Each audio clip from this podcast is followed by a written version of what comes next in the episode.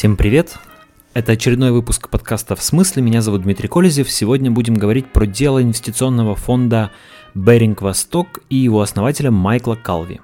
Дело нашумевшее, про него уже много написано, много сказано, много разнообразных комментариев, много инсинуаций, много откровенных вбросов. Давайте попробуем во всем этом разобраться, разложить по полочкам, вместе подумать, что звучит реалистично, а что не очень реалистично. Начнем с того, кто же такой Майкл Калви. Майклу Калви 51 год. Он родился в 67 году в, Винск, в Висконсине, США, выпускник университета Оклахомы, получил степень бакалавра по бизнесу, позднее учился в Лондонской школе экономики. Калви начал свою карьеру в инвестиционном банке Salomon Brothers, который в 1998 году стал частью Citigroup, а, и в, и в Европейском банке реконструкции и развития. Именно по линии ЕБРР а, Майкл Калви попал в Россию в первой половине 90-х. В 1994 году он стал одним из управляющих первого регионального фонда независимых государств First NIS Regional Fund и фонда Bering Восток Private Equity. В, собственно, что такое Bering Восток? Что такое Беринг? Был такой старый, а, один из старейших в мире, он был основан в 1762 году, британский торговый банк семьи Берингов. За 230 лет своей истории этот банк поучаствовал во многих международных событиях и сделках. Самой известной, наверное, была так называемая луизианская покупка. Это сделка по, брити... по приобретению Соединенными Штатами Америки французских владений на американском континенте. Это огромный участок земли. Если вы посмотрите на карту, то это почти треть нынешней территории Соединенных Штатов Америки. Эта земля была продана в 1803 году правительством Наполеона, которое остро нуждалось в деньгах на ведение войны. И посредником в сделке, формальным продавцом как раз выступал а, банк Берингов. Семейство Берингов вообще было очень влиятельным в Великобритании и в Европе. А, их фамилия звучала на одном это уровне с фамилией Ротшильдов. Беринги были близки к британской королевской семье. И, кстати, принцесса Диана, например, была праправнучкой одного из членов семьи Берингов. В 1995 году банк потерпел крах – и был продан за 1 фунт, покупателем выступила голландская финансовая компания ING Group. А, так вот, Bering Восток Capital Partners была дочкой компании Bering Private Equity International, а та, в свою очередь, филиалом Bering Bank. То есть Bering Восток была, ну, грубо говоря, внучкой британского банка Bering Восток, а вторым партнером в в этом фонде, в этой компании был российско-американский банк Совлинк, ныне несуществующий. До 2004 года Беринг Восток входила вот в семью этой голландской компании ING Group, а, но затем менеджмент компании во главе с Майклом Калви выкупил фонд у владельцев и стал его собственником. Майкл Калви стал полноценным хозяином этого фонда. С 1994 года по нынешнее время Bering Восток Capital Partners вложил в российскую экономику примерно 2 миллиарда, 2 миллиарда 400 миллионов долларов. А, у них было несколько очень известных, крупных, таких легендарных практически сделок. В том числе в свое время они купили 35, почти 36 процентов акций а, Яндекса за 5 миллионов долларов. И вот по данным из открытых источников на этой сделке они получили 4 миллиарда долларов в конечном счете, то есть окупились примерно в 800 раз.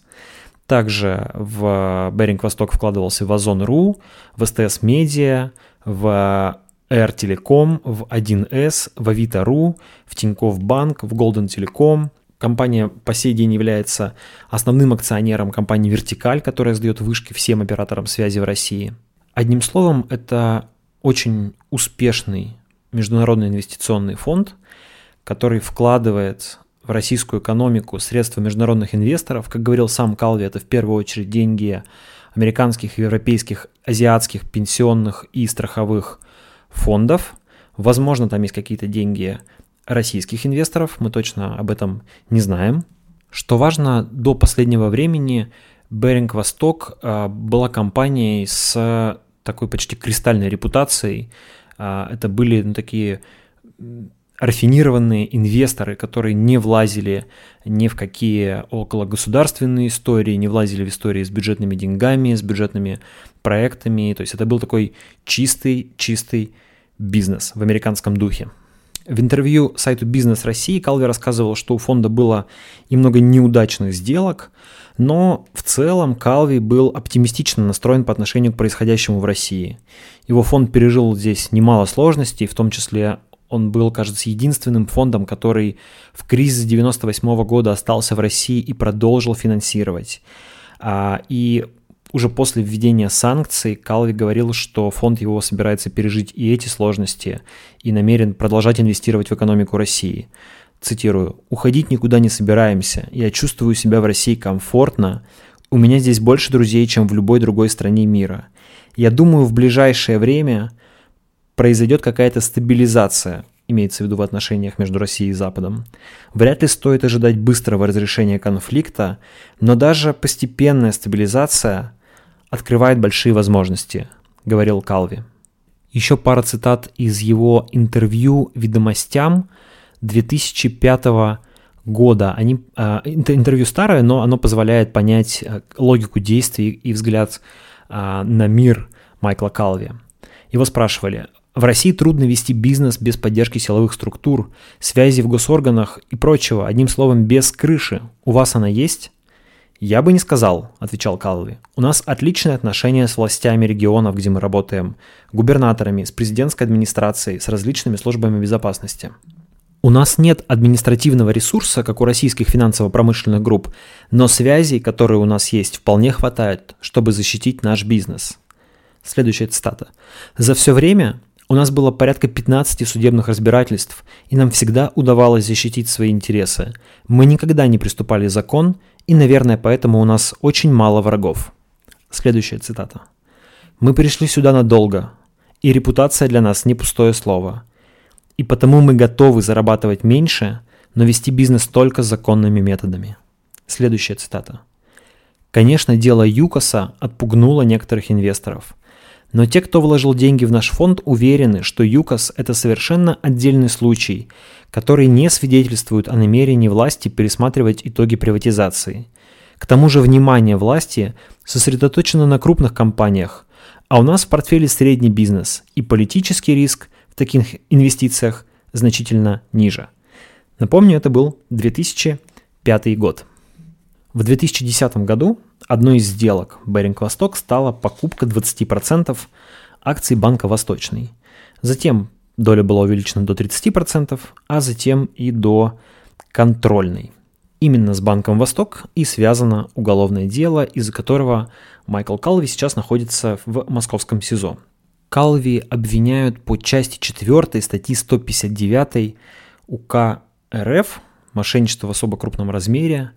Вроде бы по этой статье по УПК у нас предприниматели не должны арестовываться, однако они арестовываются регулярно. Калви был арестован на два месяца и, стало быть, просидит в СИЗО как минимум до середины апреля. Как считает следствие, в 2017 году Калви похитил 2,5 миллиарда рублей у Банка Восточный, крупнейшим акционером которого, напомню, является его фонд Беринг Восток. Заявление написал миноритарный акционер Восточного Шерзот Юсупов.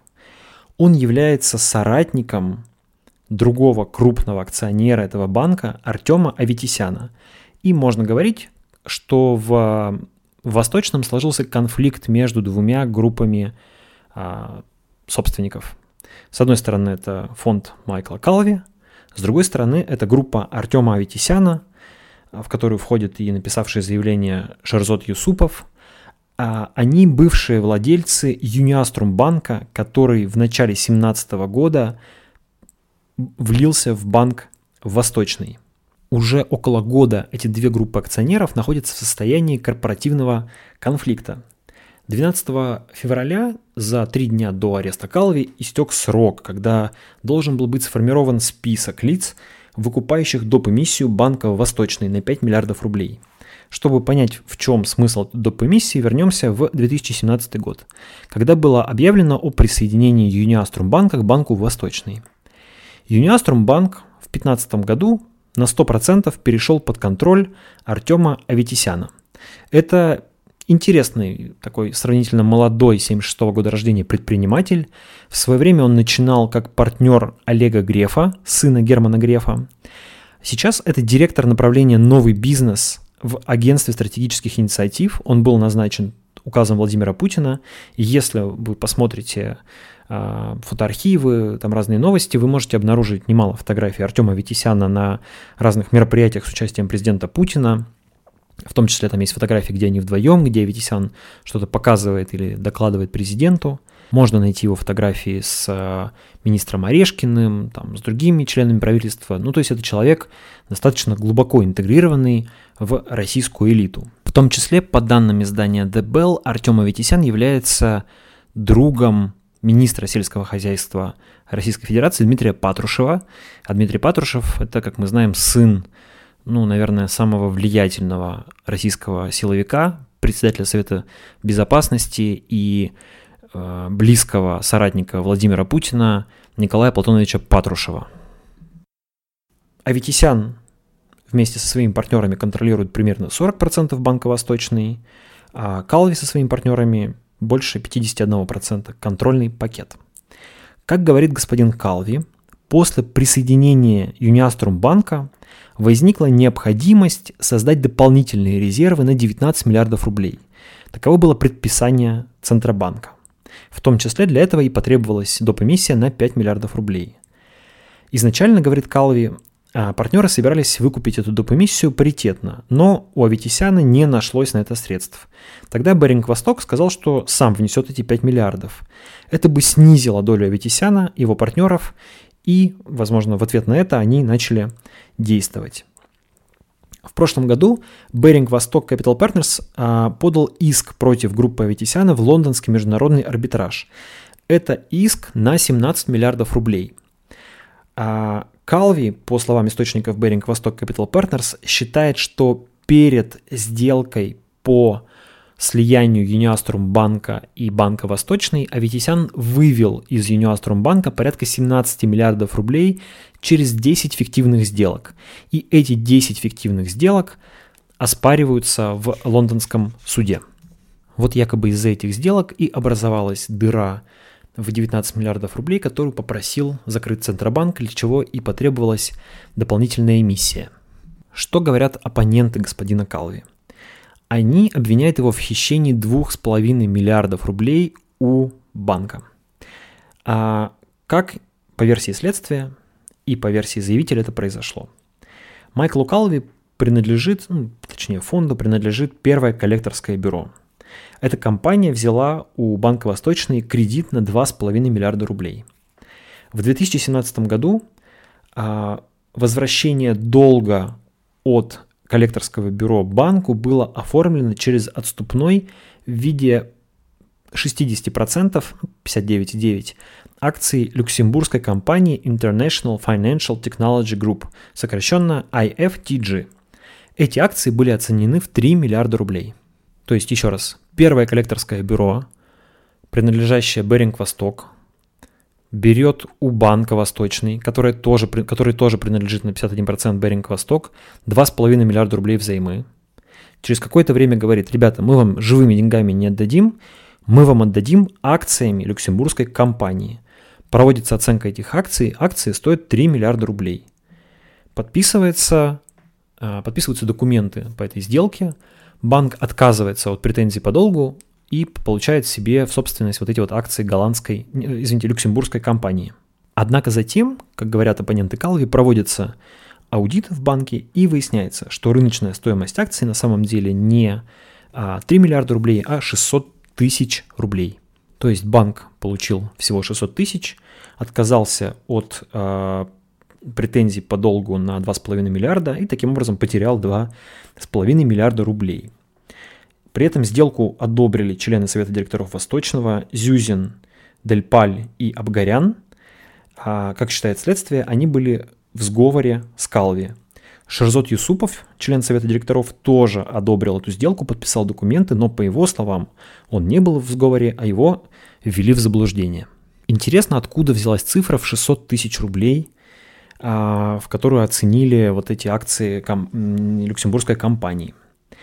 Как писал РБК, в суде следствие заявило, что оценка якобы проводилась очень авторитетной аудиторской компанией PricewaterhouseCoopers. Об этом сказал следователь. Однако при этом самой оценки представлено не было.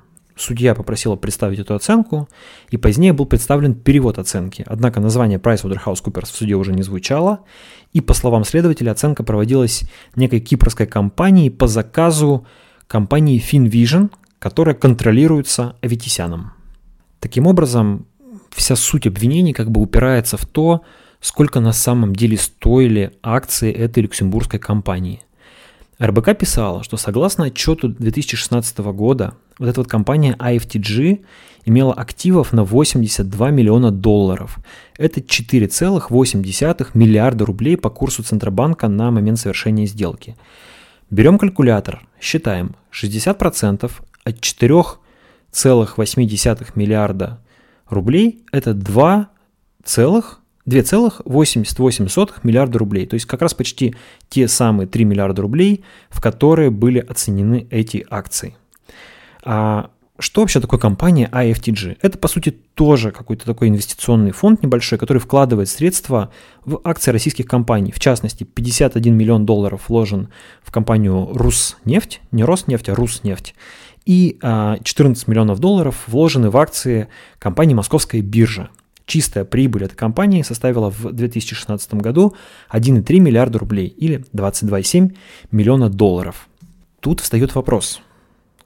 Неужели а, господина Аветисяна, господина Юсупова, таких а, ну, опытных, в общем, людей, так легко было ввести в заблуждение, а, подложив им вместо 3 миллиардов рублей куклу, которая стоит всего 600 тысяч рублей – Неужели не проводилось э, никакой оценки, неужели не проводилось никаких корпоративных процедур перед такой большой и серьезной сделкой?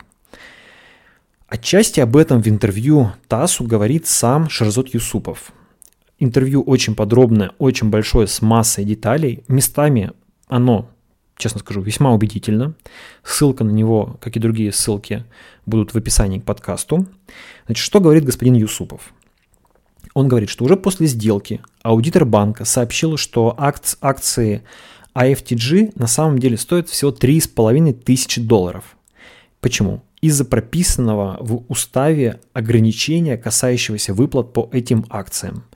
То есть речь, говорил Юсупов, идет не о том, что сама IFTG а, была оценена там в 600 тысяч рублей, а о том, что именно вот эти акции, они имеют такие ограничения, что по ним акционер может получить всего 3,5 тысячи долларов честно скажу, вот совсем, понятно, не являюсь специалистом в люксембургском, в европейском корпоративном праве. Не знаю, может ли так быть, что 60% акций компании, которая владеет активами на 82 миллиона долларов, стоит 3,5 тысячи долларов. Может ли быть какое-то такое, такое хитрое ограничение в уставе? Но господин Юсупов говорит, что может. Также господин Юсупов говорит, что Калви обслуживал этот кредит за счет средств самого банка по фиктивному договору. Затем ограничения, наложенные на акции, якобы были сняты и заменены на другие, говорит Юсупов, не уточняя, какие другие. А сам Юсупов это трактует как попытку замести следы преступления. А Юсупов также считает, что банк собирался обманным путем разми, размыть пакет миноритариев, чтобы сохранить контроль над банком. Там еще есть несколько деталей, в том числе а, история с коллапционом, который а, якобы отказалась выполнять сторона Калви, и таким образом сторона Аветисяна не смогла получить контроль над банком, как рассчитывала. Ну, я сейчас не буду сильно во все это вдаваться. Если есть желание, почитайте интервью а, Юсупова, там все довольно подробно рассказано. Таким образом, у нас вырисовываются две версии, две гипотезы происходящего. Версия первая. Господин Калви, такой авантюрист международного масштаба, а, пользуясь доверчивостью отечественных бизнесменов, обдурил русских лохов из банка Юниаструм, своих партнеров по Банку Восточной, похитил у них деньги, попытался это скрыть, а партнеры пожаловались куда надо, ну, возможно, через свои связи, благо они имеются, там, семья Патрушевых и все такое. Правоохранительные органы сработали оперативно, Майкл Калви был арестован, сейчас следствие разберется, и, а, в общем, как сказал господин Песков, такое могло произойти в любой стране мира. Ведь в Соединенных Штатах тоже есть истории, когда предпринимателей в наручниках уводят в тюрьму за мошенничество с э, ценными бумагами или еще с чем-нибудь таким. Мы много раз видели подобные сюжеты в американских фильмах. Версия номер два. А, талантливые российские бизнесмены решили продать наивному а, американскому инвестору банк, в котором обнаружилась дыра в 17 миллиардов рублей. А, американский инвестор оказался не столь наивен, пошел в лондонский суд, предъявил иск на 17 миллиардов рублей, и когда талантливые российские бизнесмены поняли, что э, им светит реальная перспектива лишиться этих немаленьких, в общем-то, денег, они подключили свои связи в правоохранительных органах, а, появилось уголовное дело, случился арест господина Калви, а потом начались всякие информационные инсинуации, о которых мы поговорим дальше. Это, повторюсь, всего лишь версия. Тут мы переходим к такой политическо-конспирологической части нашего повествования. Вокруг всей этой истории много слухов, много вбросов, много инсинуаций с самого начала практически. 25 февраля, через 10 дней после задержания господина Калви, а, фонд Баринг Восток опубликовал открытое письмо к э, президенту Владимиру Путину, в котором попросил его взять на контроль это дело. В тот же день агентство Bloomberg со ссылкой на три источника сообщило, что Путин на закрытом совещании, совещании а, в Кремле якобы поддержал уголовное преследование Майкла Калви. А, однако Дмитрий Песков, пресс-секретарь президента, на вопрос о том, правдиво ли утверждение, что Путин счел оправданным задержание бизнесмена, а Песков сказал, однозначно нет. Президент констатировал факты, никаких своих предпочтений он не высказывал. Накануне, 1 марта, на, телеканале, на сайте телеканала «Дождь» а, появилась заметка о том, что Кремль якобы подозревает господина Калви в поддержке оппозиции в России в финансировании протестов. Это разворачивает дело Калви в совершенно другую сторону, приближая его куда-то к делу Ходорковского.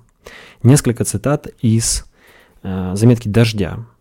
«Пытались раскачать ситуацию перед президентскими выборами», говорит источник «Дождя».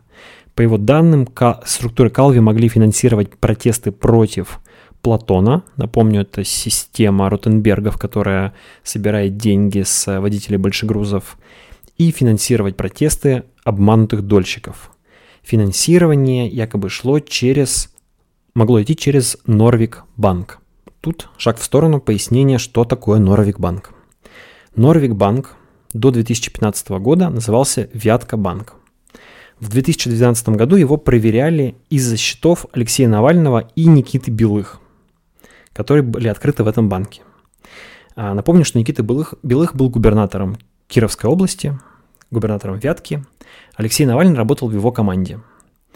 Через этот банк шли платежи Фонда поддержки инициатив губернатора Кировской области, который был создан Навальным, Навальный возглавлял этот фонд, и а, владельцем банка Григорием Гусельниковым. Сейчас Григорий Гусельников живет в Лондоне, он частный инвестор, а Вятка банк был куплен латвийским банком и теперь называется Норвик банк.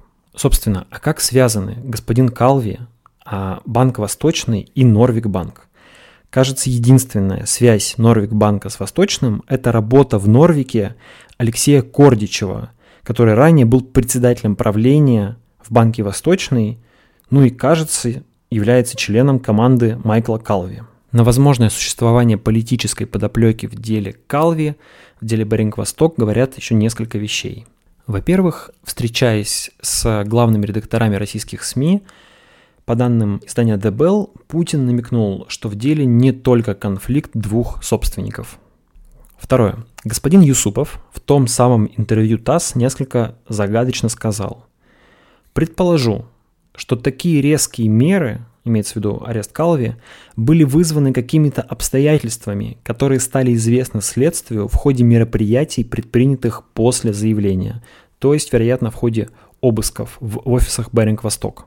Но самая такая волнительная информация у нас, как всегда, в телеграм-каналах, и в частности в самом знаменитом политическом телеграм-канале «Низыгорь», а, вышло уже несколько постов про историю Банка Восточный и господина Калви, где прямо или косвенно говорится о том, что дело, Кал... дело Калви и дело Баринг Восток не ограничивается только борьбой за Банк Восточный, там а, есть политическая подоплека.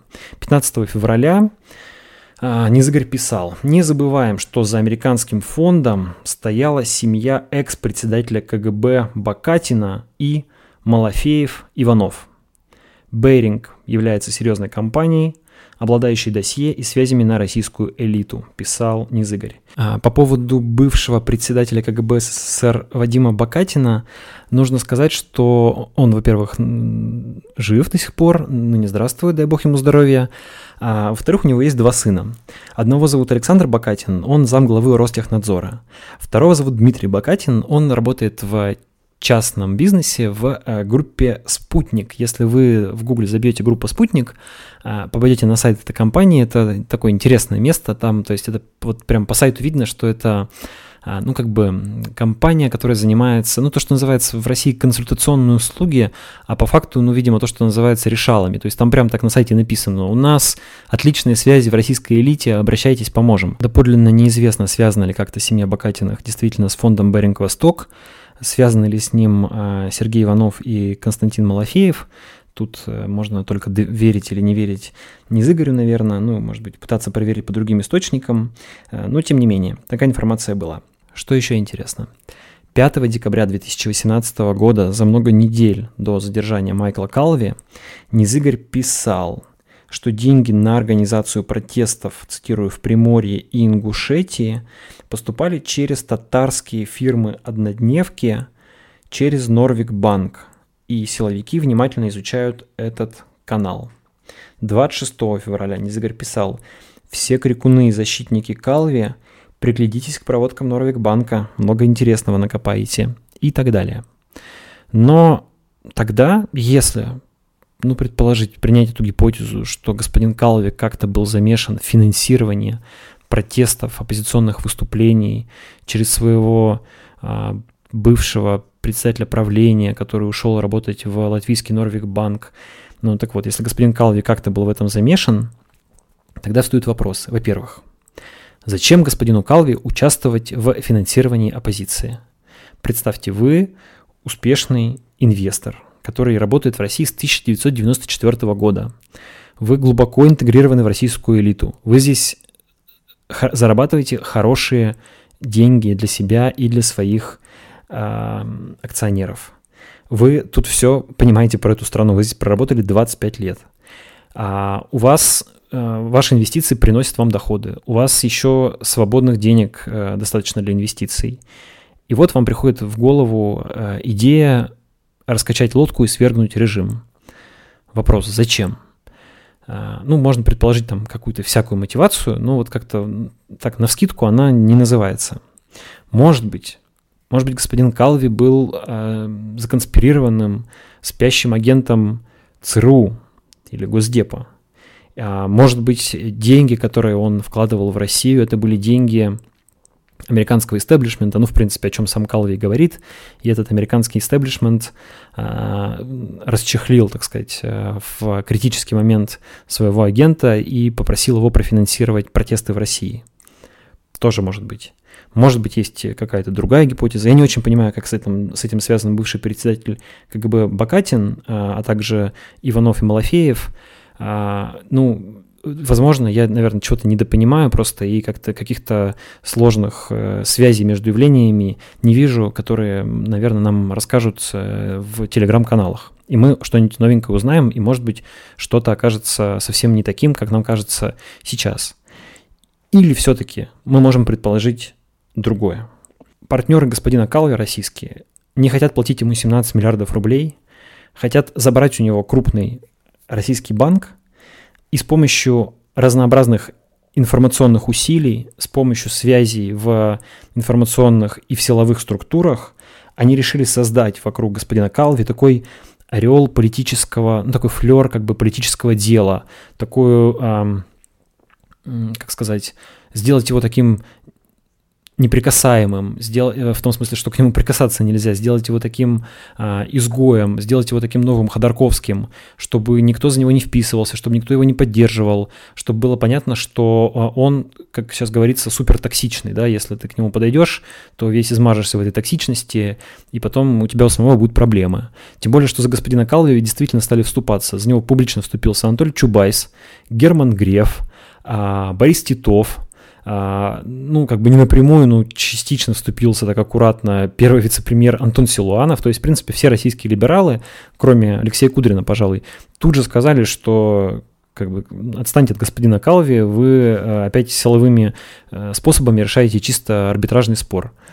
Так вот, чтобы поменьше было желающих выступать в защиту господина Калви, можно объявить его врагом России, намекнуть на то, что он там финансирует все протесты в стране, которые только есть. Э, ну, про это, наверное, особенно будет интересно узнать обманутым дольщикам э, и водителям-дальнобойщикам. То, оказывается, они выходили протестовать не потому, что у них э, Ротенберги много денег просят, и не потому, что у них дома не построены и квартиры забрали, а потому что, значит, господин Калви, оказывается, давал там им или их лидерам какие-то деньги. Ну, в общем, в принципе, верить можно в любую из этих версий, гипотез или предложить какую-нибудь свою, Мое личное мнение, я, честно, больше склоняюсь к тому, что все это инсинуации и вбросы, которые просто должны ухудшить положение господина Калви, тем более, что исходят они от анонимных источников, и как бы не были интересны эти источники, все-таки они остаются анонимными, значит, доверие к ним по определению ниже, чем к официальным обвинениям, которые предъявлены Калви. Эти обвинения касаются только лишь а, экономических преступлений. Ну, для нас с вами это, конечно, грустно в первую очередь из-за ухудшения делового инвестиционного климата. Это обязательно скажется на экономике нашей страны, и без того находящейся в неблестящем положении. С другой стороны, инвестиционный климат э, нашей страны находится в стадии катастрофы последние, ну, наверное, с 2014 года, поэтому поди-ка и арест господина Калви как-то переживет. Примечательно, что дело Калви удачно легло на геополитический фон, Э, сознательно или подсознательно, но арест такого успешного американца является ответом на санкции и на другие унижения, которые наша элита терпит со стороны элиты американской. А если удастся нарисовать и подтвердить картину финансирования э, протеста, финансирования позиции американским гражданинам, то Путину будет чем ответить Соединенным Штатам Америки, которые постоянно обвиняют нас во вмешательстве в свои выборы. Стоит, однако, напомнить, что отток капитала из России в 2018 году составил 67,5 миллиардов долларов. Это в 2,7 раза больше, чем было в предыдущем году.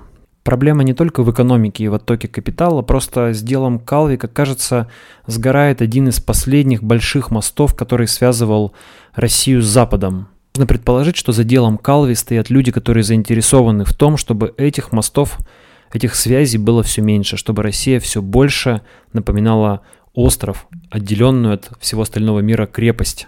Правда, есть большие сомнения, что в нашу эпоху такое обособленное государство вообще сможет существовать. Это был очередной выпуск подкаста «В смысле?». Меня зовут Дмитрий Колезев. Со мной можно связаться по электронной почте kolezevsobaka.gmail.com. Можно подписаться на меня в Телеграме, в Твиттере. Все ссылки будут в описании подкаста. Пока.